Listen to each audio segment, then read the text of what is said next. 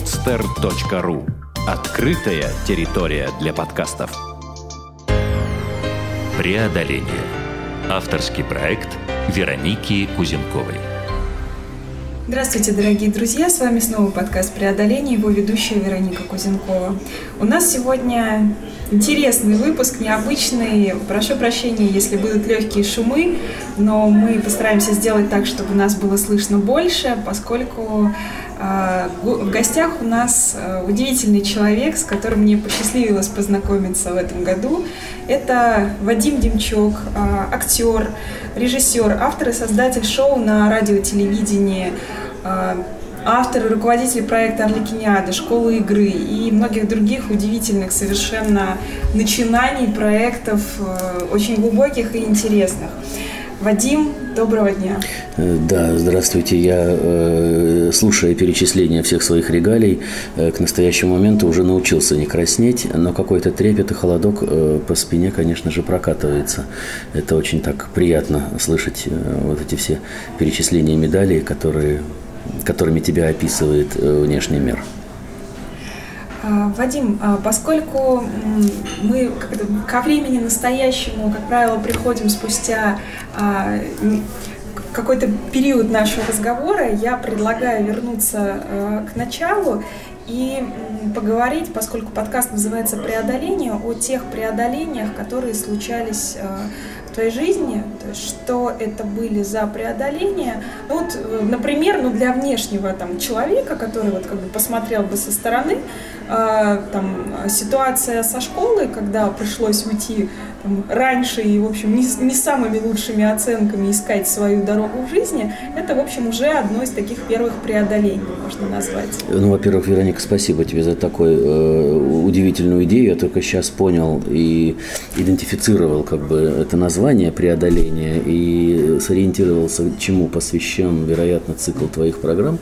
И это действительно очень глубоко, мудро, трепетно, трогательно. И когда начинаешь задумываться о, о том, из каких преодолений соткана твоя жизнь, да, то э, как-то все приобретает такой серьезный ракурс. И отматывая пленку назад, я думаю, что, наверное, самое главное преодоление уходит корнями в такую очень трогательную, щемящую э,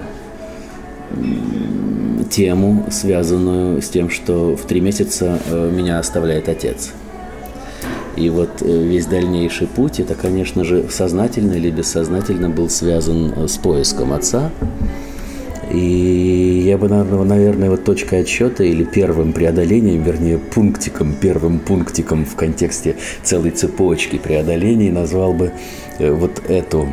Конечно же, это по, по юности или по детству, и тем, более, и, и, тем более по детству и по юности не воспринималось как что-то такое ужасное, потому что наверное, как бы не осознавалось э, с той интенсивностью, когда ты уже в зрелом возрасте это все сканируешь, переосмысляешь. переосмысляешь. Но уже в возрасте я понимаю, что очень многие мои и театральные, и артистические достижения, они уходили в, вот в этот контекст, что я всю жизнь искал отца всю жизнь э, боролся с тем, что рук, которые подбрасывают, потом ловят, потом снова подбрасывают и ловят, их не было.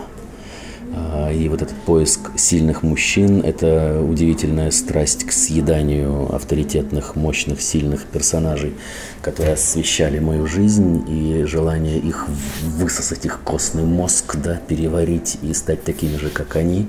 Э, это, конечно же, я думаю, вот уходит корнями туда в отсутствие папы. Поэтому спасибо, папа. Да. А... Ты сформировал мой позвоночник, да. А вот э, момент, э, может быть, тогда будем немножко импровизировать и по ходу вот э, некий фрагмент уже ну, более сознательном возрасте, пусть детском, когда вот э, первый авторитет был, скажем так, вот проглочен, как сейчас ты это так яркой представил? Э, ну, для меня всегда авторитетом э, очень мощным, очень сильным, очень показательным была мама. Э, и это такая пышущая жаждой жизни натура, комок какой-то страсти, артистизма, азарта, сексуальности, какой-то ненасытности. Кстати, когда отмотаем пленку теперь уже в конец, когда она умирала, и врачи делали вскрытие, то они поразились тому, какое большое у нее было сердце. И они потом мне рассказывали об этом. А на самом деле все просто. Она э, перенесла два инфаркта на ногах, а она не умела болеть. И у нее было, были два огромных шрама на сердце. И сердце выглядело как арбуз, очень большое. Но это физиологические как бы такие э, параметры э, или как краски. А образно, если метафорически, то для меня это как бы такая сильная метафора. Она всегда желала объесться жизнью. И когда умирала, последние слова ее были «Вадим, раздавай все здесь». У последней рубашки нет карманов с собой ничего не возьмешь. И вот даже сейчас э, я когда эту фразу вспоминаю, у меня глазки по, подергиваются э, слезками, потому что это, это вот те самые мощные шифры и коды, которые опечатывают твой мозг тотально. И ты становишься максимально взрослым, когда э, уходят твои родители. Да, и вот как бы эту ответственность ты дальше берешь на себя и начинаешь транслировать ее в жизнь уже в полной мере. Вот, э, и это вот такое было уже преодоление из конца. То есть мы очертили началом и концом, да, как бы двумя такими мощными столбцами, потому что сейчас у меня такое ощущение, что я живу уже вне преодоления, потому что сейчас у меня как бы такой период танца с препятствиями, и я каждое препятствие уже вижу как трамплин. Но этому, чтобы осознать э, эти возможности и пространство, э, должен был быть проделан целый путь, да, и, конечно же, головку можно, нужно было пообшибать об стены, камни э, и э, и женщин, и, и, и так далее, и так далее, об их сердца, об их игры и, и так далее. Вадим, вот, но если опять же да, отматывать как пути, бы к началу, да, о пути, да. э, я прошу прощения, что я, говоря твоими словами, тоже немножко импровизирую, хотя импровизировать немножко невозможно, ты или в контексте импровизации, как невозможно быть немножко беременным и так далее.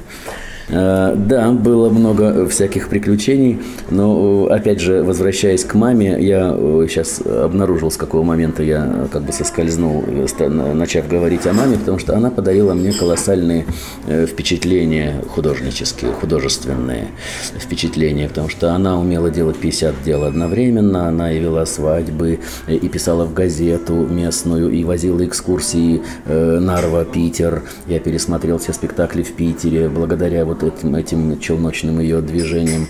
Э, она писала книжки, она была поваром шестого разряда со знанием зарубежной кухни, ездила постоянно на разные повышения квалификации, играла в народном театре. Вот. Э, и я сидел на этих репетициях и видел ее заходящиеся в эмоциях импровизации э, со слезами все время. Она мне читала свои рассказы, они тоже все были эмоциональные, все экспрессивные. То есть вот это вот желание разбрызгивать эмоции эмоции, это было ее кредо. Она любила быть на пике. Вот. И эти переживания, как бы я жил в среде этих переживаний. Также эмоционально она меня била, или когда срывалась, или когда что-то в жизни происходило, сковородки или что не попадет под, под руку, летело в мою голову, потому что я очередной раз чуть не сжег школу, чуть устроил, зажег дымовуху на балконе, э, и дым валил столбом, я не знал, как ее остановить. Приехали пожарные, залили полквартиры квартиры и так далее. И за это, конечно же, надо было наказывать. Да, но все эти шалости, как бы, ну, мы знаем детство, и иногда дети совершают какие-то ужасные, дикие поступки, просто не понимая, как это случается. Вот просто это случается и все. И поэтому, конечно же, надо наказывать, но все равно понимать, э, что это не всегда э, сделано сознательно или своекорыстно или как-то еще. А, но в то же время были другие крайности очень мощные, когда она брала весь двор, человек 15 детей в охапку, увозила в какую-нибудь глушь на реку Нарова. Нам родители привозили продукты этих детей там раз в день, раз в два дня, и мы там устраивали и зорницы, и разные, э, уходили в лес глубоко и купались, и так далее, и так далее. И она все это э, организовывала. Да, вот впечатление и вот та среда, в которой как бы мы с сестрой крепли. Вот, и были вот крайности, и в то же время э, она иногда исчезала в, такой, в такие любовные запои. У нее шесть официальных браков, не считая ошибок, э, как она сама говорила. Поэтому это такой темпераментный, мощный и полный какой-то невероятной любви персонаж. Вот. А то, что касается дальше дворовых вот этих приключений, когда все-таки э, с небольшой группой пацанов, э, а они всегда были каким- каким-то бурным единством, а я каким-то немножко таким отшельником чуть-чуть э, в их команде. Я немножко как бы так вот ну, не вписывался в их шальную какую-то вот такую браваду и радость от каких-то глупых совершенно неосмысленных вещей. Я как-то так созерцательно немножко был в стороне и не вписываем вот в эти шалости. И вот с велосипедами мы очередной раз куда-то э, уезжаем, они вечно меня обгоняют, а я э, кручу педали, но не могу их догнать, и в итоге они уже приезжают на этот карьер, уже плещутся. А Я тоже, видя, что они уже плещутся, а это апрель месяц, и я э, скидываю одежду, бросаю велик, э, бегу по снегу, и перед самой кромкой воды застываю просто как памятник, потому что какой-то страх не пускает меня прыгнуть, а они плещутся, брызгают на меня, мне и стыдно, и больно, и досадно, я ненавижу себя, и почему я не могу, и так далее. И вдруг здесь, здесь происходит какой-то удивительный щелчок, я вспоминаю фильм «Максимка», или даже не вспоминаю фильм, но я сразу же вдруг вижу себя боцманом из фильма «Максимка». Это такой бородатый морской волк с наколками, с мощными руками, ногами, весь в шрамах, проживший какую-то невероятную жизнь опасности, полную опасностей, преодолений и так далее. Нет ни поры кожи, которая не преодолевала бы что-то в его жизни.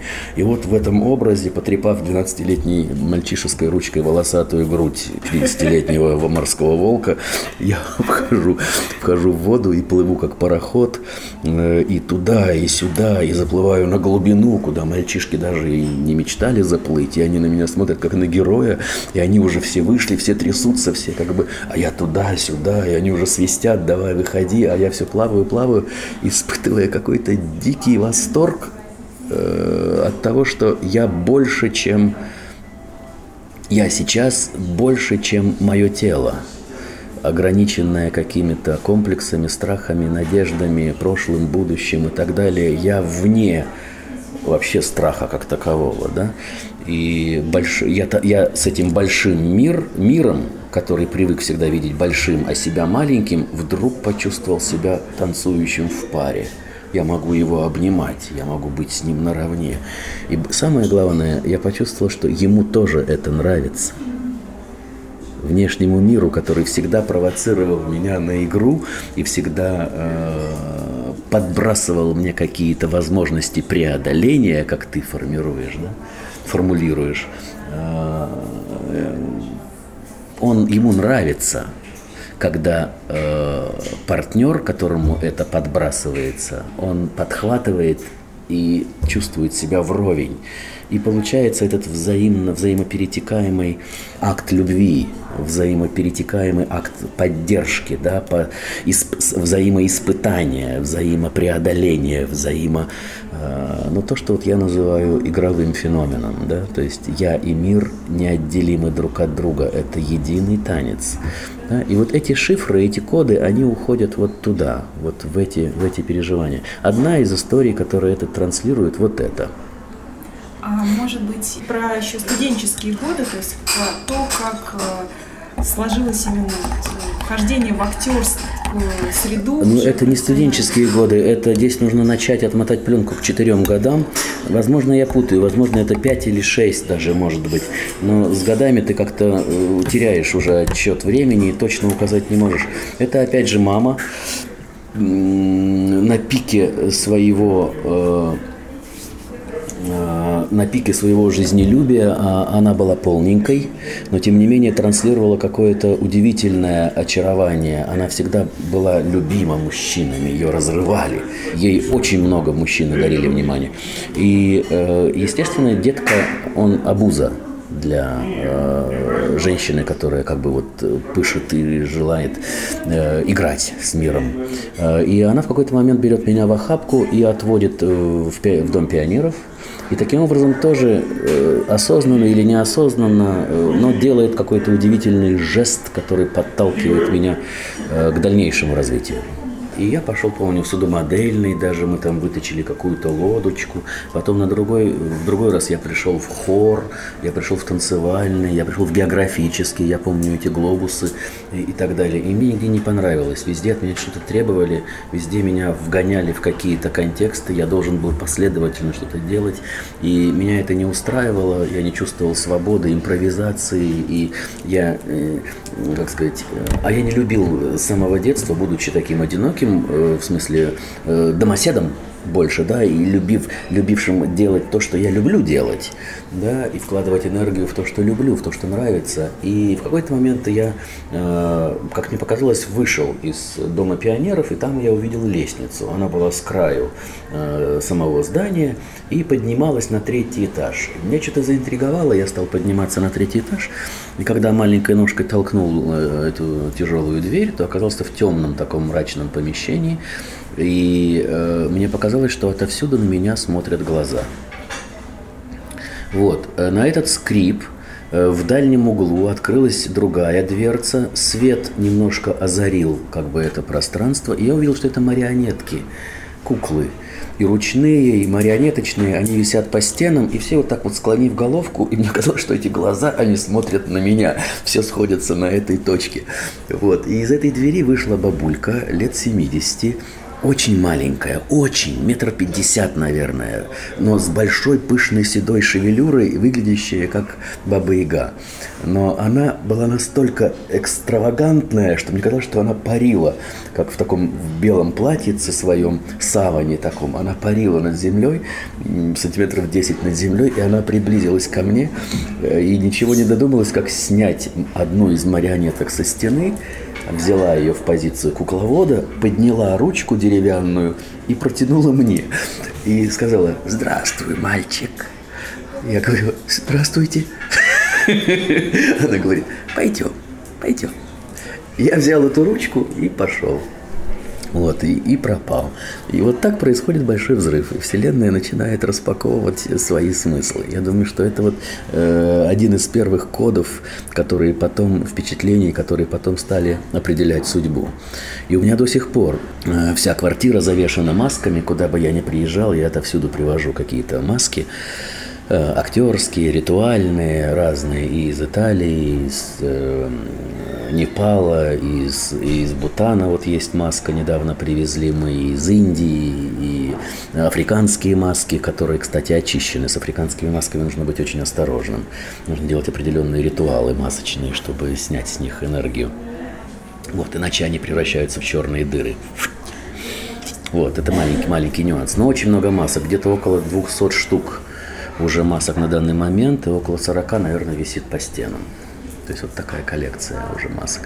И я думаю, что это корнями уходит вот в эти глаза. Мне нужно обязательно создать пучину многоглазую. И мне надо жить в пучине многоглазой, потому что впечатление тогда было настолько сильным, что я просто Она опечатала мозг. по вот этому описанию вдруг узнаю где-то даже сценографию Орликиниады. Потому что вот, Может вот, быть. вот что-то мне это напоминает. Орликиниада я просто для наших слушателей проговорю. Это один из э, спектаклей, который, над которыми сейчас э, работает э, Вадим в качестве режиссера одного из актеров. Я думаю, что мы вернемся к Орликиниаде просто чуть-чуть попозже в нашем разговоре. Ну, вот Э, да, э, семя зася... посадим уже сейчас, да. Да, да. Ну да, это вот удивительный тоже проект, который э, сейчас на данный момент Э, собрал воедино все усилия мои по ходу жизни, да, то есть это такой вот уже коллективный, командный проект, который э, стал вызревать уже после того, как э, меня окружила команда молодых ребят, э, начитавшись моих книжек, играющих в пустоте, э, с претензиями э, «отвечай за базар» да, давай и пробуй на нас. На тебе это работает, теперь давай как бы посмотрим, как эти инъекции э, распаковывания феномена игры работают на нас. И они подставили свои руки, пришлось колоть, да, и мы вошли в такой большой глубинный процесс, и вот через полтора года явилась Орликиниада, сейчас это культовая история, которая повсюду ездит, а из нее уже выросла школа игры. И ничего искусственного в этом процессе, конечно же, нет, потому что есть запрос, есть э, ответ, да, и люди приходят, люди хотят, люди видят, люди хотят говорить, люди говорят, э, мы хотим так же, давайте учить, да, и теперь артисты Орликиниады, они уже учат в школе игры. Все очень естественный процесс. Вадим, а сразу возникает вопрос, а, хотим также, поскольку ну, а, высока вероятность, что не все наши слушатели знают достаточно подробно о школе игры, и, может быть, не все читали там, твои книги, то вот здесь, наверное, самое место перейти к тому, что благодаря вот тем, может быть, детским преодолениям и другим, к чему ты пришел, как ты понял эту жизнь, а, по каким правилам играет этот мир, то есть как вот это происходило, все то, что ты сейчас транслируешь через а, проекты. Ну, заявление о том, как ты понял этот мир, э, я, оно слишком дерзкое. Я думаю, что мир настолько безграничен, бесконечен, глуб, глубок э, и действительно э, окутан невероятными шифрами, тайнами, загадками и так далее, что понять его очень сложно и невероятно, и невозможно. Но прикоснуться к разгадке, да, или, по крайней мере, предложить свою версию распаковывания или свою версию понимания, свою версию объяснения реальности, вот так будет правильнее сформулировать, потому что это не кокетство, это действительно как бы а, ну, очень очень желание ответственно отнестись к формулировкам, к словам, э, потому что мы можем поиграть в понты, да, и в, в какие-то э, контексты учительствования, гуру и так далее, но это тоже игровые, игровые нюансы, и в какой-то момент ты понимаешь, насколько это все мелко. Вот. А, и я думаю, что это естественный абсолютно процесс. И для людей, которые способны объяснить мир на персональном уровне, который очень хорошо описал Фрейд, например, да, это одна история.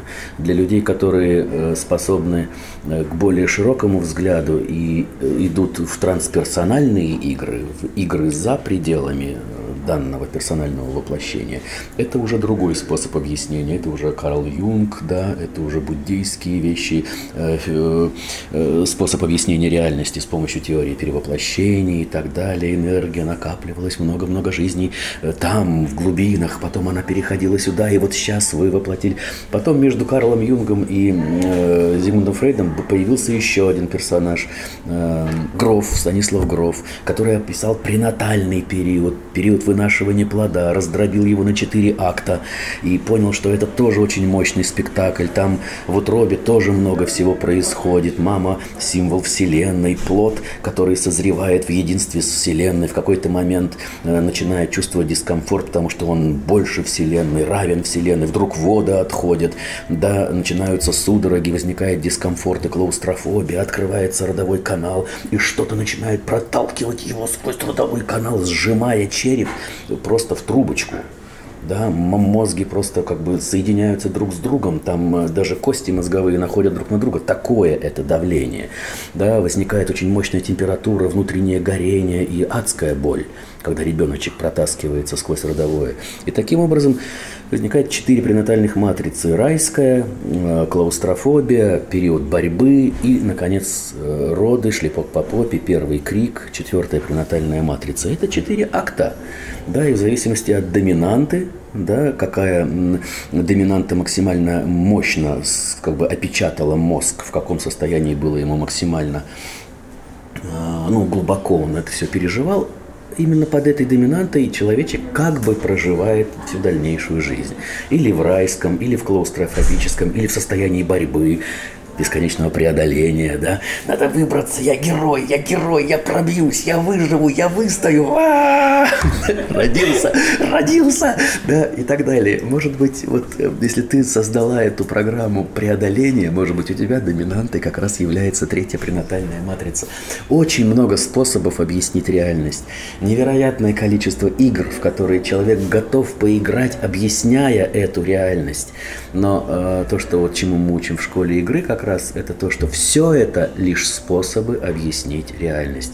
Это все равно определенные ракурсы, которые ну, каким-то образом могут создать лесенку, по которой ты мог бы подняться к пониманию реальности. И на самом деле неважно, в какую игру играть. Неважно, каким образом э, реальность объяснять в христианской, в религиозной, или в социальной, или в политической, в, э, фрейдовский или психоанализ, или вот что угодно можно назвать. Все это лесенки, ведущие как бы к познанию реальности, и когда ты оказываешься там, ты просто отбрасываешь лесенку и становишься играющим в пустоте. Тебе уже не важно, ты исчерпал игру, ты самоосвободил саму игру. Да? Вот в чем как бы фишка и вот этот э, современные уровни понимания, потому что игр такое количество, и до тех пор, пока игры, то есть способы объяснять реальность, будут конфликтовать друг другу с друг другом и спорить о том, кто из них круче описывает реальность, да, до, э, вот в этой, в этой дуальной атмосфере, в этой дуальной среде не будет покоя, не будет объяснения, будут постоянные конфликты. И мой Бог круче, чем твой Бог, да, он реальнее, чем... Но в итоге и тот Бог, и этот Бог – это всего лишь идея, это всего лишь способ объяснить реальность. Человеку понадобилась эта идея, эта персонификация, да, которую он обобщил для каких-то целей, для того, чтобы защитить себя в реальности, для того, чтобы преодолеть какие-то страхи, для того, чтобы избавиться от страха смерти, опять же, для того, чтобы заручиться какой-то инфантильной поддержкой. Э, мы русские, нас нами Бог. Какой Бог? Против кого Бог? А, а за них какой Бог? И начинается кровопролитие, драка, и начинается эта колоссальная драма которая заливает сцену кровью э, и так далее, или экран какой-то кровью. Но самая мудрая вещь заключается в том, что сколько бы гноя, крови, грязи не проецировалось на экран, экран всегда чист. И любое кино когда-то заканчивается, любой конфликт, э, возбужденный своей двойственностью и противопоставлением одной игры другой, он всегда рано или поздно исчерпывает себя. И кино заканчивается, и ты сидишь перед чистым экраном и понимаешь, а экран всегда чист. И это вечность. Был ли момент какой-то спусковой, вот так вот, что щелчок и озарение? Или это происходило постепенно, и вот эта вот конструкция, вот, твое а, представление, книги формировались.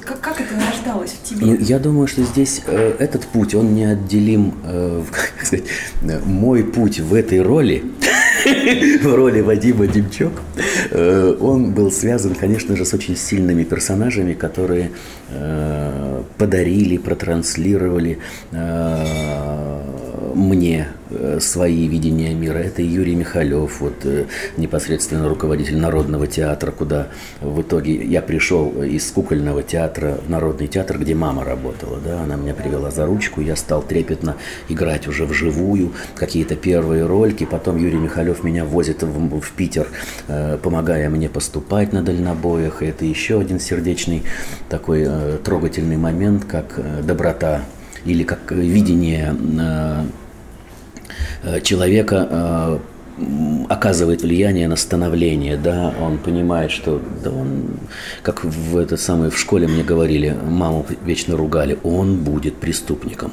он будет преступником. Это вот после истории, как мы чуть не сожгли школу, э, потому что просто с бензином э, пришли, бензин для зажигалок э, нашли, э, и где-то нужно было поджечь, естественно, попробовать. А где спрятаться? Внизу, в, там, где вот кабинеты труда, там доски привезли, слава богу, еще сырые, не просохшие. Но, естественно, там разлили. В этот момент выходит трудовик, а он у нас заикался.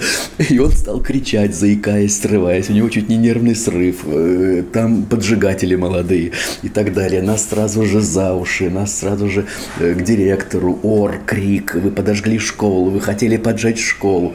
Что у взрослых в головах вообще, я понять не могу. Или когда в этот момент 70-е годы с бумом, с фурором идут 17 мгновений весны.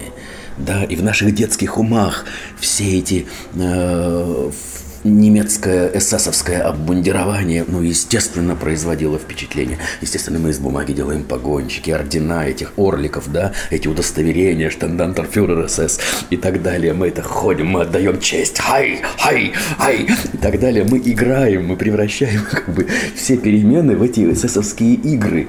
И опять, что у взрослых в головах? Ну, неужели они не могут отличить игру от нацистской пропаганды?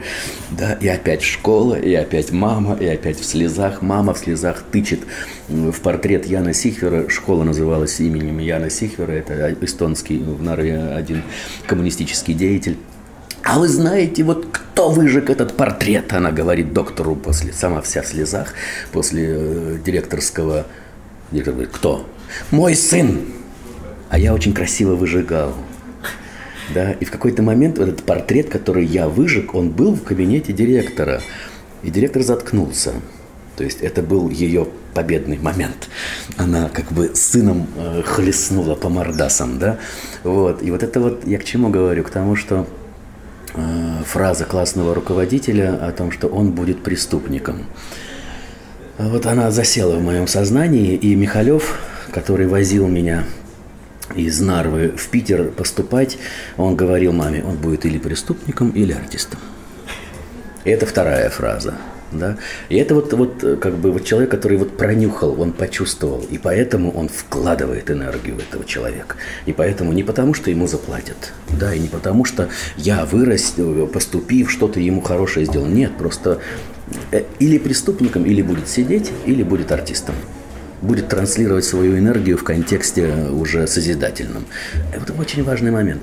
Вторые, второй персонаж – это Карагодский Зиной Яковлевич. Это уже мастер в Петербургской театральной академии. Я прошел все э, вступительные экзамены, но просто вот как, как вот по маслу, да, то есть первый тур, второй, третий, четвертый, пятый, ну просто вот вообще без проблем. И написал сочинение, то есть вот эти вот формальные э, по истории КПСС, вроде бы зазубрил, сдал, а вот литературу, русский язык вот не сдал и все. Потому что я был круглый, как бы вот я плохо очень пишу. У мамы была врожденная грамотность, у меня полное отсутствие грамотности. Я изобретаю обязательно свой язык. Я ставлю запятые, где мне нужны восклицательные знаки, начинаю предложение с маленькой буквы до сих пор. Да, и ребята, когда читают мои сценарии, они уже знают, они уже привыкли, как бы, но если новый человек читает, он говорит, слушайте, перепишите в нормальной, как это, с нормальной орфографией, это невозможно читать. Вот. Э, и э, я написал на круглую единицу сочинения. Отлично звучит круглая единица. На круглую единицу колышек такой э, смачный, да, э, сочинение, и я формально не поступаю. А тогда это очень жестко, потому что это отчетности, это разные правительственные, партийные все эти структуры, которые контролируют. Очень трудно обойти. Вот. Нет и нет и Зиной Яковлевич Карагодский, а это я узнаю только после его смерти и уже от сына Дани Карагодского, с которым мы э, сохранили отношения, были очень дружны. И когда мы однажды приезжали на могилку э, Зиновия Яковлевича помянуть его, э, Даня на меня хитро смотрит и говорит, а ты знаешь эту историю? Нет? рассмеялся и говорит, ну как же, неужели тебе никто не рассказал?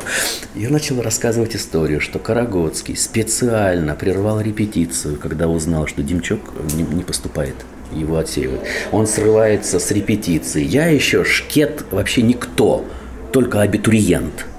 Для него вообще, да, э, и он едет э, в ректорат, стучит по столу, брыжет слюной и говорит, этот парень мне нужен, делайте что хотите и так далее. Ему говорят, что они ничего не могут сделать, он стучит опять, он хлопает дверью и так далее. То есть это была такая мощная эмоциональная сцена. Э, и опять же, вот тот самый э, момент преодоления, наверное, о котором я узнаю только спустя фактически ну, 20 лет, наверное, уже закончив институт, уже вот на, на его могиле. Вот тайные коды. И он мне никогда так об этом и не сказал. Я не знал.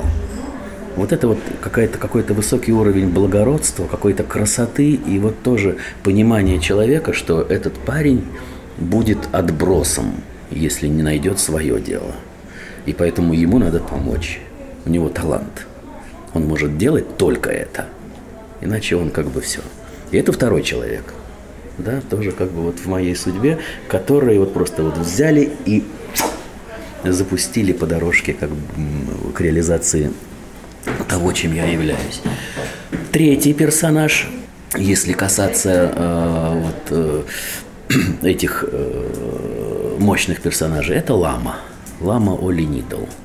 Это вместе с женой Ханной э, они в какой-то момент приезжают в Россию, мы организовываем им, им курс, это 80-е годы, конец 80-х, начало 90-х, абсолютный кризис в театре, все загнивает, э, денег на культуру не выделяют, идет мощная перестройка, перетекание одного строя в другой, не до культуры, не до театра, э, э, и в театре делать нечего, новых постановок нет, и так далее, и так далее. И вот появляется на горизонте этот человек, который вдруг манифестирует э, абсолютную какое-то бесстрашие, радость, свет, льющийся, мотивированность к жизни.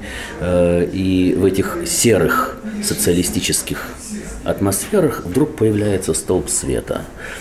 И это еще один персонаж, с помощью которого э, я стал понимать, что... То есть на, на, на, я перекинул вдруг мостик со своими детскими впечатлениями.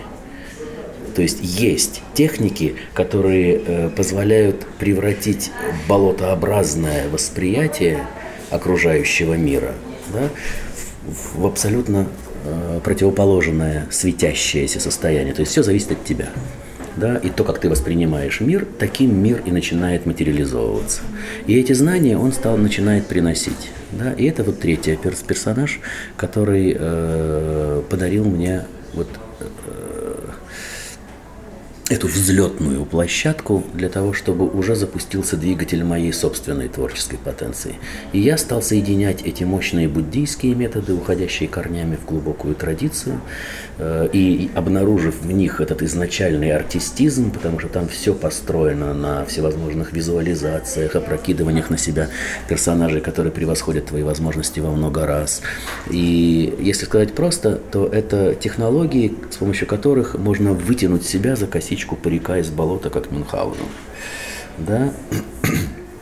И театральный опыт, и театральные знания, которые я уже накопил к тому периоду, они стали смешиваться вот с этим пластом духовного наследия, э, традиции глубокой. И дальше уже стали происходить эти смешения, э, переплетения. Я стал видеть, что э, моим глубинным озарением у моих глубинных озарений есть поддержка в истории культуры, стал притягивать алхимические тексты, другие эзотерические контексты.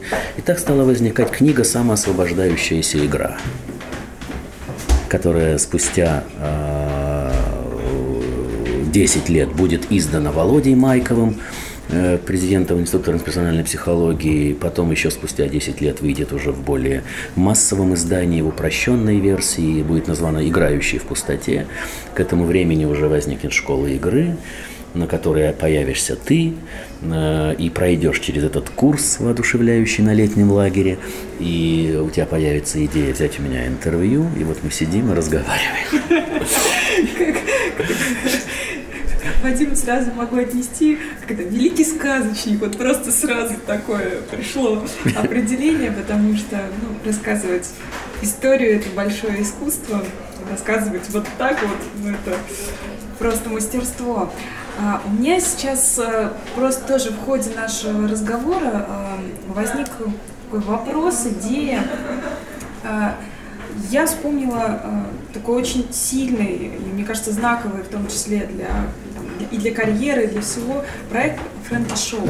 Угу. Ведь э, каждый персонаж, э, ну я слышала, конечно, к сожалению, не все еще выпуски, но многие, он настолько ярок, и вот в эти там, там меньше часа умещается целая судьба с огромным количеством преодолений, целая жизнь человеческая.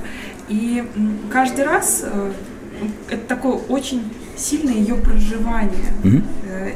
Вот здесь, э, мне кажется, вот как, как даже, вот так я скажу, как выдержать такое количество преодолений и как выдержать такой вот э, на, насыщенный э, жизненный опыт, причем который ты на себя, да, набрасываешь и потом снимаешь. Вот для человека, особенно несведущего, мне кажется, это почти космос. Угу. Ну, здесь нужно опять начать э, с того, что само Франки-шоу рождалось как одно сплошное преодоление. Э, и если мы Опять же, отмотаем пленку э, в 93-94 год, когда впервые только возникают первые проблески этой идеи э, и первые наброски, э, и первый пилот. И с этим пилотом обойдены все радиостанции в Питере, это штук 40.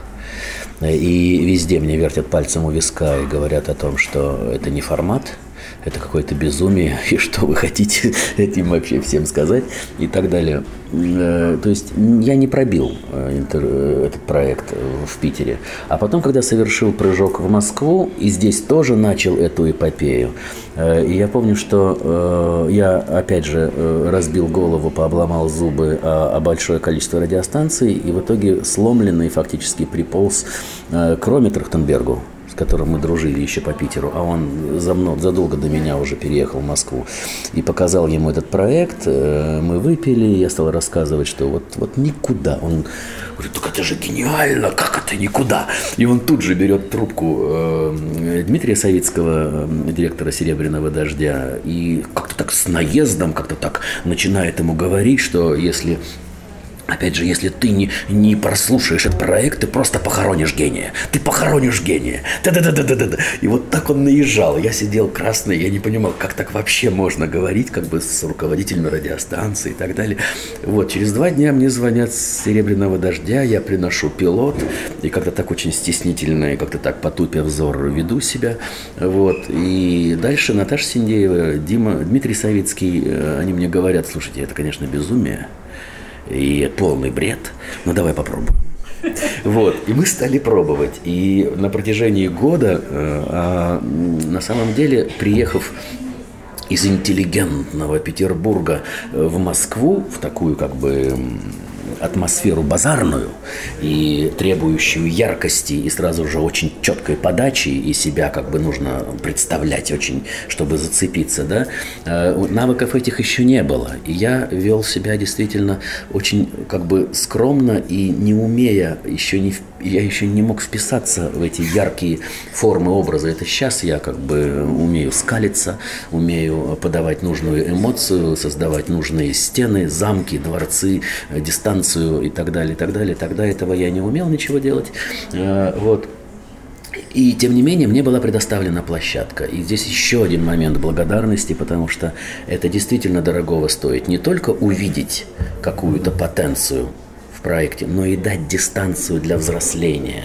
И Дима Савицкий и Наташа Синдеева, они ее дали. Потому что весь э, коммерческий отдел был против этой программы. И на протяжении года этот бред – шел в эфир. И все говорили, что это за бред. Да? А Дима говорил, пусть будет. Надо, надо, чтобы вот я верю, мне нравится, да, и так далее. И это вот еще один жест, когда не выщелкнули одним ударом, да, а предоставили территорию. И проект повзрослел, вырос, окреп, нашел свою аудиторию, рано или поздно в какой-то момент превратился в культовый.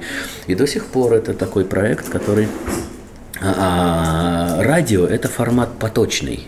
Он, ты знаешь, да, он звучит, проходит и все, и он канет в лету, его не переслушивает никто. Это новостейный, бла-бла-бла, про как бы э, контент, который, но есть все равно какие-то эталоны, и гордоновские проекты, и соловьевские проекты, ну вот из э, и Володарского проекта, их переслушивают. Есть эти самые э, музеи, есть какие-то вот э, библиотеки, да, где это все находится и сохраняется, и люди переслушивают. И вот Фрэнки Шоу попал вот в такой же проем, да, вот как бы занял свое место. Есть музей Фрэнки Шоу, люди переслушивают, там прослушивание по 10 тысяч каждого, каждой программы, уже скачиваний и так далее. Недавно мы выпустили купюру, проект «Миллионник», миллион прослушиваний, бла-бла-бла-бла-бла. Вот, и это радует. А в целом сюжет очень простой. Э, это прямая трансляция из сумасшедшего дома. Где есть очень трогательный, э, фактически, как бы, я сам э, трогательный персонаж, который болеет каким-то странным э, диагнозом многоликости. То есть этот персонаж чувствует, что он весь соткан из огромного числа лиц, multiple personality, мультиплет такой, да, и в каждой поре кожи у него живет какой-то великий. И каждый день он просыпается и чувствует себя то Мерлин Монро, то Фрейдом, то Босхом, то Брейгелем, э, то Леонардо, э, то Гёте, Гогеном, ну и так далее. Убийцы, гении, э, мужчины, женщины, персонажи фильмов, мультфильмов, какие-то даже абстрактные такие ну, персонажи типа сказка, русский мат, любовь, смерть, да, э, число пи, код Шредингера, да, то есть он воплощается в какие-то вот сгустки переживания этого вот феномена и начинает рассказывать о себе. Э, и слезно, пафосно, с примерами, а люди угадывают и звонят, в какой роли Фрэнки проснулся, да, в какой роли он сегодня себя чувствует, да, и говорят, это Майкл Джексон, это Стивен Кинг, это да да да да да, и в конце выясняется, в какой же роли проснулся Фрэнки, да, и вот сама идея, как бы, казалось бы, простая, и викторина, и детектив, и в то же время развлекательное шоу, и познавательное, но вот до сих пор как бы проект живет, и, вероятно, потому что он весь соткан из преодолений, да, как бы простраивается, простраивалась судьба. Я не думал об этом, я просто как бы играл персонажа, но оказывается, как ты, ты, вот твой взгляд, он оформил то, что это каждая жизнь, она действительно соткана из каких-то преодолений, да, это как трамплин, который подбрасывает персонажа в вечность, да, и оставляет даже после смерти. И в этом смысле я как бы кокетничаю иногда и горжусь тем, что я умирал 316 раз. Это хороший опыт. То есть за 7 лет было прожито 316 жизней, и каждая доходила до пика, до смерти, да, и вот. Здесь сразу такой тоже вопрос возникает э, по ходу о, том, что действительно Фрэнки Шоу живет, но а, появился потом еще один некий персонаж, а, такой же, э, скажем так, виртуальный, условно, а, мистер Фриман. Угу. Вот. И э, это некий логический следующий шаг как, как это было? Вот как, как, то есть э, твое отношение к Фрэнке, оно сейчас было вот понятно, а к мистеру Фриману это... Э, Фрэнки это авторский проект тотально. То есть и сценарий Есть, Это и сценарий, и музыка, и подборка. Э, мы организовывали даже такую интерактивную игру, когда я предлагал людям присылать сценарии. Очень много было хороших сценариев, но все подвергались переработке все равно. Все равно все оформлялись музыкой, из этого делалось шоу э, и так далее.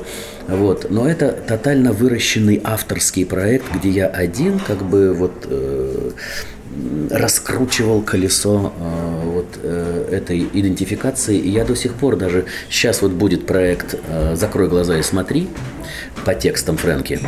И э, актеры Орликиниады и, и я, мы будем просто читать отрывки из этих текстов, да, и вот сейчас мы хотим такой чтецкий спектакль, и он конечно же, педагогический, потому что мне хочется, чтобы э, артисты моей команды, они учились э, владеть образностью слова. Да, то есть э, обладать тех, э, обучаться технологиям, как они могут словом создавать картинку и передавать э, ну, какие-то э, обобщения энергии, да, втягивать людей в воронку той картинки, которую они создают словесным, словесными средствами. Да. И мы будем читать тексты э, и Фрэнки, и трансляции оттуда, э, и, и так далее. И в какой-то момент, когда Фрэнки умер, а, а он умер от того, что его мозг просто не выдержал напряжения многоликости – ну, такая мифология. То есть из него потекли такие потоки э, уже э, людей со своими судьбами, со своими историями, странностями, гениальностью, э, со, своими, со своим светом, со своей грязью, со своим неделимым ворохом вот этого всего, что его мозг просто не выдержал этого обилия и этой многоликости, и в какой-то момент он сознательно выключил э, физиологию, да, он просто ушел. Э, конечно же, это было связано с тем, что э, я уже перешел на другие уровни функционирования в мире, меня уже стали приглашать в сериалы, я стал больше зарабатывать, я уже просто не мог отслеживать, ну, так, проводить такую инкрустированную работу и уделять так много времени я просто не успевал. Потому что каждое воскресенье выходил новый проект. Это мой, то есть я неделю работал безвылазно и потом отыгрывал. Неделю работал над сценарием, э, обрабатывая его и так далее. А здесь нужно было уже сниматься и так далее. И мы решили красиво, за красивым жестом завершить этот проект. И когда Фрэнки умер, э, ко мне постучались. Э, так скажем, два шальных молодых человека, которые тоже только-только начинали свое дело. Володя Пановарев, Павел Мунтян. Володя – это э, великий режиссер, мультипликатор, потрясающий художник и гений.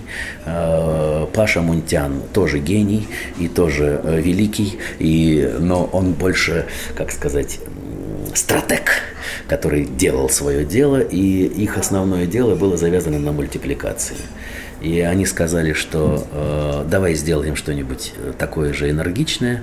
А, а они пришли ко мне, а в ушах у них звучал как раз э, выпуск Фрэнки Шоу Йозеф Геббельс, э, э, который целиком посвящен манипуляции сознанием, да, и, э, и так далее. И он говорит, я прослушиваю этот ролик уже 56 раз ну, этот трек, да, и говорит, во мне все пылает, э, и мне кажется, что мы должны создать что-то, э, ну, для интернет-формата, для э, не такое, не в 50 минут, да, где есть история, в которую ты втягиваешь, я понимаю, говорит все драматургические ходы, как ты это делаешь, для чего и почему это так долго, потому что переживание финальное, оно действительно очень мощное и оставляет такую вибрацию, вот, но нам нужно максимум 2-2,5 минуты.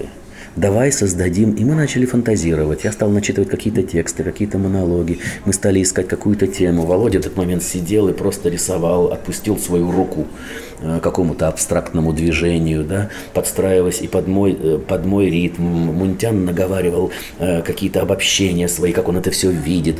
И в какой-то момент он вырывает у Володи лист пораженный, разворачивает мне и говорит, вот он, я говорю, мистер, он говорит, Фримен, Мунтян говорит, свободный человек. И вот так вот родилось э, это самое, и, и приставка мистер, и, э, а Володя нарисовал точка, точка, запятая, кружок, два располосованный рот, эти ручки, эта палочка и так далее. И больше ничего не было. И нас всех это взвинтило, и вдруг он у нас в воображении стал плясать. Э, и мы тут же, вот в эту же первую встречу, сразу же написали первый ролик. Э, и даже уже сделали наброски на следующий. И этот э, жрать, срать, ржать. Это вот марш, да, этот э, основной манифест э, мистера Фримана, да, который вот так, так опечатал понимание э, окружающей его реальности. И так он до сих пор как бы тянется. Два года его не было, он затих. И после, выпустив около 20, по-моему, роликов, мы действительно почувствовали, что мистер Фриман затаился потому что э, какие-то непонятки, революционные движения пошли в обществе, вот эти все э, социальные наши подвижки, Украина, финалом которой стал конфликт с Украиной э, и так далее. И мы как бы пребывали в таком затишье, ожидая, э, как бы, как э, мистер Фриман должен проявиться дальше. И вот только 31 мая я в этот момент был на гастролях в Красноярске, мы туда привозили Орликиниаду и школу игры. И там же на гастролях, а э, премьера нового ролика была в 130 городах России и ближайшего зарубежья одновременно. И мы там же в Доме кино делали премьеру э, нового блока мистера Фримана. Сейчас офис Мунтяна уехали на Кипр, потому что там арендовать помещение гораздо дешевле, чем в Москве, как ни странно. И он перевез туда весь офис. Слава богу, у них сейчас очень много заказов. Я не знаю, сохранит ли он вот это вот социальное чувствование, социальное социальной э, напряженности, да, которая создавала мистера Фримана. там, будучи как бы вот на берегу моря э, и так далее. Но э, три ролика на данный момент начитано. И я думаю, что вот был первый ролик 31 мая, и дальше, я думаю, это будет развиваться. В сентябре, я думаю, мы ждем первого продолжения и так далее.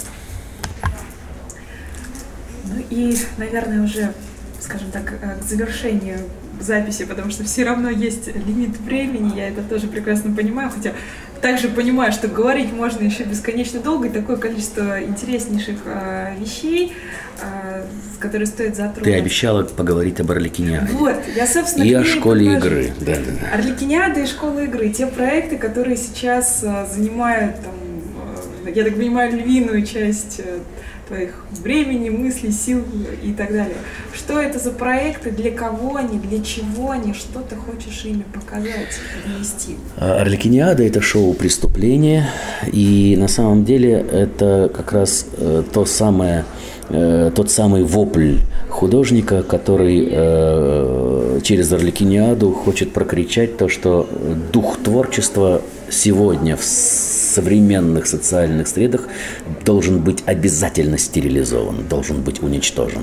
Потому что все, что происходит вовне и в законодательной сфере и так далее, вытравляет с, максимальной, с, с максимальными скоростями и эффективности сам дух творчества.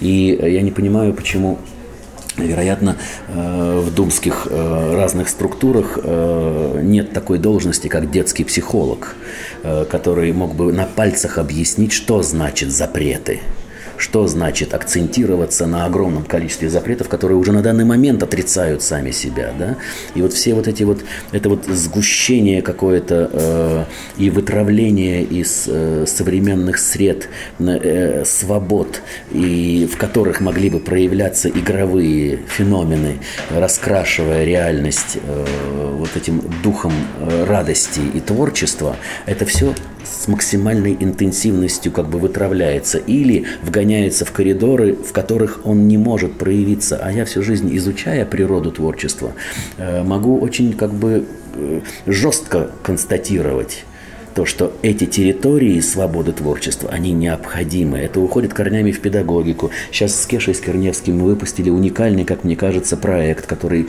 просто на пальцах объяснит, э, что я имею в виду. Да? Это сказбука для детей, которая говорит моим голосом, да, и мы играем с детьми, но мы не э, навязываем деткам двух-трех лет буквы, уже открытые кем-то в культуре, в процессе культуры, да, мы изобретаем с ними эти буквы, мы открываем их написание, их звучание, их необходимость.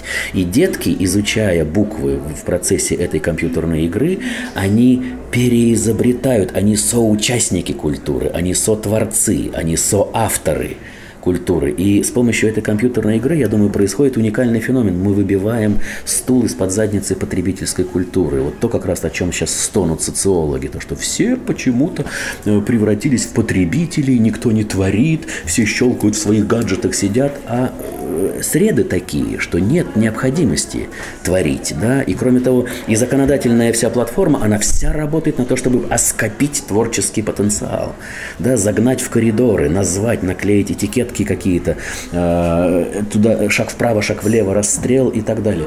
И если э, ребеночка бить по рукам с детского сада, то он, естественно, больше не потянется ни к чему запретному, как вот опять же отсылая в наше детство. Ну, подожгли школу, да, да, ну, поиграли в нацистов, да, но если мы создаем защитные механизмы игрового феномена, понимая, что есть игры, которыми можно управлять, да, и мы никогда не будем счастливы в играх, созданных другими, Человек должен обязательно создать свою игру, и тогда он испытывает счастливый потенциал. А если то есть, э, ну да, счастливую реализацию э, испытывает. А, а если это все закреплять, за, заливать бетоном, то в итоге э, из деток вытравляется сама необходимость привносить новое. И все педагогические модели, они сейчас должны затачиваться под это. И это на самом деле э, опирается только на, на героев, каких-то новаторов, единиц, которые пр противопоставляют этой социальной лавине запретов, какие-то новые потоки, организовывают свои индивидуальные школы, где этот игровой элемент как бы развивается. Я абсолютно убежден, играть ребенок должен до 10 класса. Ему нельзя вколачивать какие-то э, э, культурные накопления, которые вот э, в школах обычно э, заучиваются, зубрятся и так далее. Если вы работаете с, э, обучаете физике, то он должен учиться набрасывать на себя Эйнштейна и понимать, как работает его мозг да, как он открыл эти феномены, с помощью каких озарений, с помощью, то есть это эмоциональное само переживание момента открытия, это самый мощный образовательный э, воодушевляющий момент. Аспект воодушевления – самая важная вещь в образовании. Не надо заставлять читать «Войну и мир», нужно превратиться в Толстого и самому написать войну и мир. Да, и тогда это прочитывается и перепишется, и тогда из этого извлечется колоссальный опыт, потому что это уйдет корнями в недра, в желудок, в поры кожи и так далее. Если ты астроном или биолог или химик и так далее, нужно превратиться в Менделеева, который открывает, и он переживает сам момент восторга, открытия и расщепления этих всех.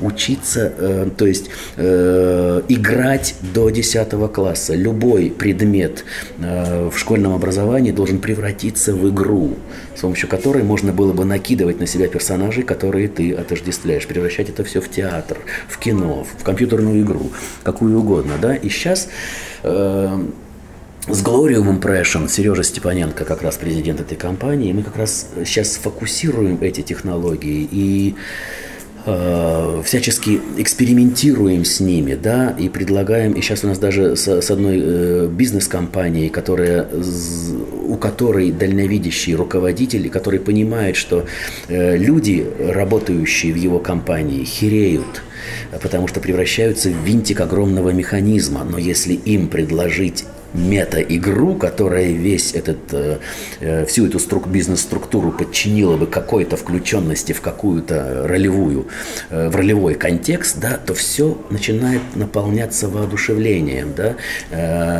Деньги нельзя зарабатывать, нужно играть в заработок денег. Да. Это другой, другой совершенно контекст. Если перед любым словом Э, из социального мира. Э, любовь, дружба, смерть, бизнес, интервью, э, образование поставить игра в да, революцию, да, политические отношения, законодательство, игра в, то из этих жестких слов вдруг начинает осыпаться пыль, да, оно начинает натрескиваться, туда начинает втекать творческий элемент, и оно начинает танцевать. Оно начинает преломляться разными гранями.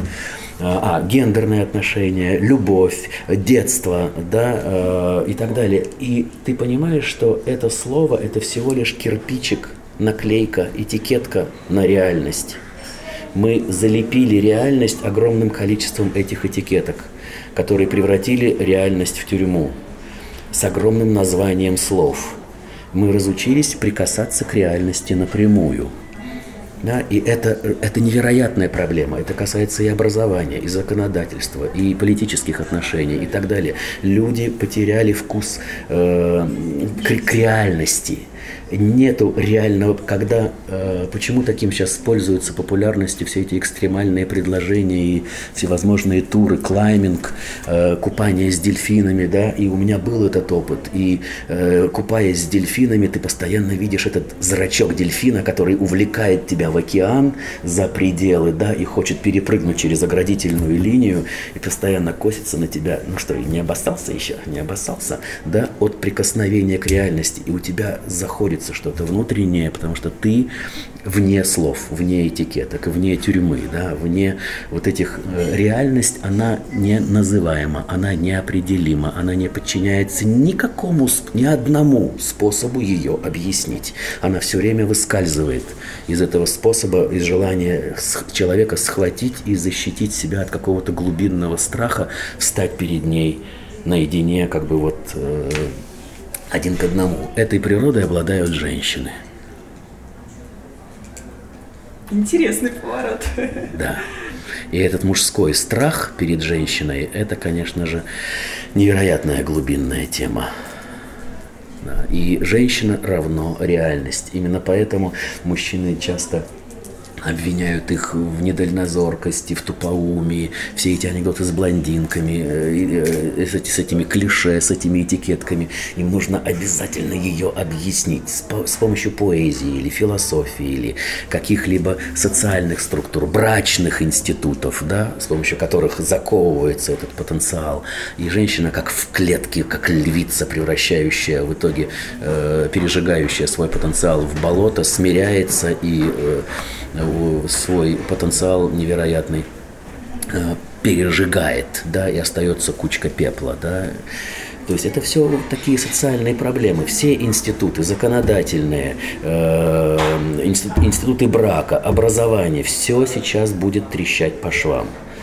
Потому что э, потенциал и жажда человека прикоснуться к реальности, разрушить эту тюремную стену культуры, которая уже себя э, исчерпала. Никакие э, законы, открытые прошлыми поколениями, в современном мире не работают.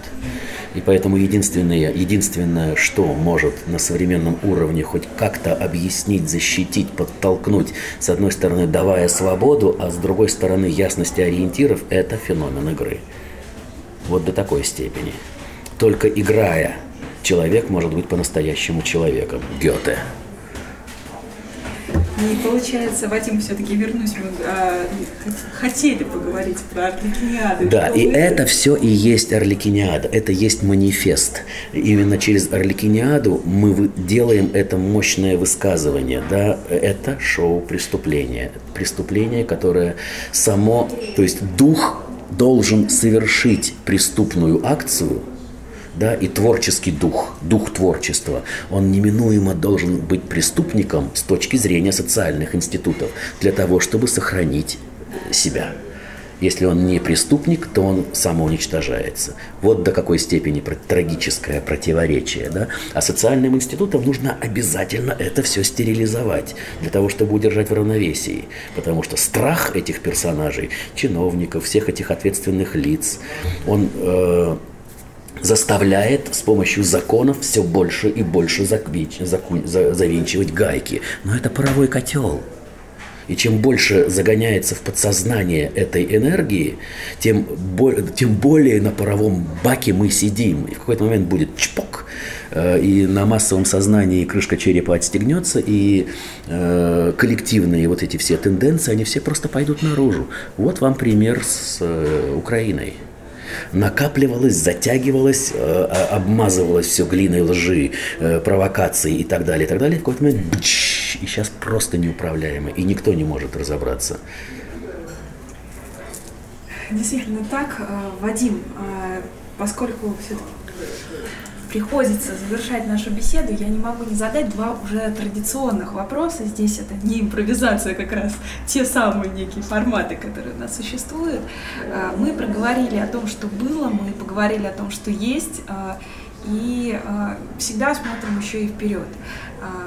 Какие у тебя есть мечты, планы, желания, которыми ты мог бы поделиться? Нету э, мечт и желаний, настолько сейчас э, э, машина игрового феномена э, видения, как бы игрового видения мира, она настолько запущена на всех уровнях, что я только успеваю уворачиваться от всевозможных э, импульсов энергетических, исходящих из пространства. То есть э, как-то так э, сначала на индивидуальном уровне был процесс какого-то накопления, потом возникла команда, потом на эту команду срезонировало общество, пришли разные заинтересованные персонажи, Сережа Степаненко, Glorium Impression, которые предложили уже какие-то законодательные вещи, которые нас немножко оформили, да, И сейчас этот интерес к феномену игры, он все больше и больше структурируется, резонирует. Э, люди хотят играть, люди хотят э, раскрывать свой потенциал. Они видят, что этот дядька чего-то знает, да, и везде зовут. И вот сейчас у нас фактически до мая следующего года у нас уже расписаны целая цепочка планов, в каких городах нас школы игры ждут. Вот, и я рад, что вырастает целое как бы, вот, поколение мастеров, педагогов вот, из Орликиниады, которые уже сами учат, уже имеют своих учеников, да, которым звонят, которых трясут, которые проводят медитации, практики и так далее. Я думаю, что так дальше и будет структурироваться. Есть уже вещи, которые не зависят. Мне уже не надо крутить колесо. Да, это знаешь, как этот вот блин на площадях э, детских, да, который раскручивается, дети запрыгивают, и этот... Э, он уже сам. И он раскручивает, он их разбрызгивает. И вот старики должны переходить в центр старикам не надо бегать, да, и крутить это колесо, да, они должны сидеть в центре, потому что они вот в состоянии осознанности, а детки, пусть они как бы творят этот театр, крутятся э, и так далее. И второй вопрос, а, точнее даже не вопрос, а просьба. А, твоя а, рекомендация может быть совет людям, которые сейчас находятся в некой сложной жизненной ситуации, вот с учетом твоего опыта, твоего взгляда э, на мир, на природу э, вещей, на то, как вот, танцевать с Вселенной, какое ты можешь, что ты можешь сказать для этих людей? Ой, сказать очень много есть чего, э, но для меня все равно было, есть и остается на данный момент одно самое главное качество – настойчивость. Все остальное прилагается, приходит, уходит, в какие-то моменты всплывают. Э, это и, это э, и любовь, и талант, и всякие разные другие вещи. Но настойчивость, вера, доверие своей машине, которая между двумя ушами располагается, да, в двух кармашках, как два полушария. Э, потому что эта машина, она невероятная. Она может решить любую проблему. Она может развить и переписать любой сценарий. Да? И вот это вот доверие э, этому грандиозному механизму, способному видеть реальность на всех уровнях одновременно, способной завести того артиста, который выходит на сцену каждый день, который раз, может разбрызгиваться во всем многообразии миллиардных количествах всевозможных ролей и вносить изменения в реальность. Он может воткнуть розетку в сам космос и подпитаться энергией зрительного зала, который вас, на вас постоянно смотрит. Да? И если человек распаковывает это все настойчиво, как гигиену, как почистить зубы, ежедневно воспитывает, выращивает доверие своей собственной машине, то я думаю, что не будет препятствий. Все препятствия превратятся в трамплин, в партнершу, в танец. Да? Я люблю говорить э, э, на школе игры то, что через любые препятствия вам всегда улыбается человек, которого вы любите какое бы препятствие эмоциональное, мощное вас кинули на деньги, вас, э, вам грозит смерть, у вас какая-то мощная э, психологическая травма, но даже через эти мощные черные мрачные состояния всегда улыбается или ваш мастер, или ваш учитель, или любящий вас человек. Пространство испытывает вас на пробуждение потенциала, партнерства, да, сорадости. Пространство, оно изначально не желает зла, оно просто хочет поиграть. Игры бывают очень сложные, да, и очень такие злые, и создающие, создающие ощущение э, мрачности и какой-то агрессии. Но на самом деле это всего лишь игры.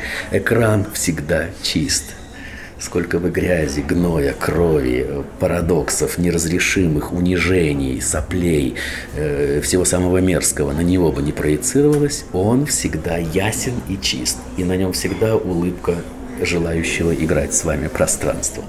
Все. Спасибо огромное, Вадим. С вами был подкаст «Преодоление», его ведущая Вероника Кузенкова. Услышимся с вами на подстер. Мне даже, наверное, не буду вообще ничего добавлять. И э, обязательно оставлю в описании нашей программы ссылки на школу игры, на ресурсы Вадима. Всем, кому будет интересно, уйти глубже и поиграть еще более на, на, на других, скажем так, уровнях, а, будет такая возможность. Спасибо и до новых встреч!